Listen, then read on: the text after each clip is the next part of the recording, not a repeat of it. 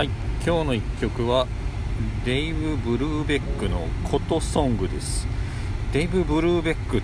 さん。えっ、ー、と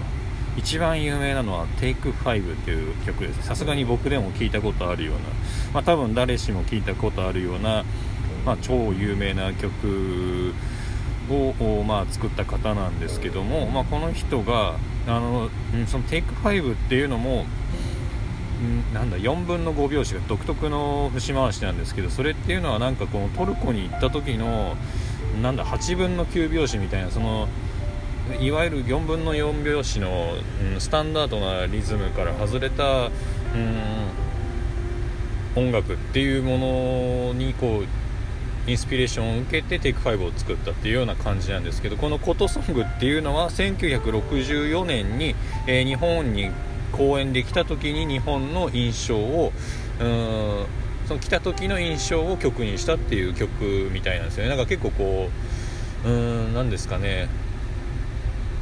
いろいろ回ったインスピレーションをその自分の作品に落とし込んでる人なのかなっていうふうには思いますね。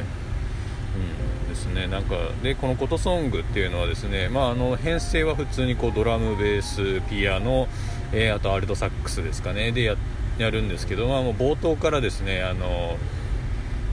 なんでしょうねあの和風の琴のね 響きというかあの桜桜にこう通じるようなあの日本っぽい旋律ですねそのコード進行スケールの中で演奏されるんですけど、まあ、楽器がこう楽器とこうこうジャズになるんですね。この編成でうんかつこのアレンジもジャズにするとなんかこの馴染みある音階なんですけどまあしっかりジャズにはなジャズになってるってなんかですけど、うん、なんか面白い感じですね。なんかそこことここ組み合わせできるんだっていう面白さがありました。うん。そうなんか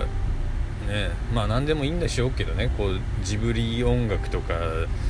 なんかディズニー音楽とかこう何でもこうジャズ風アレンジっていうのはできますけど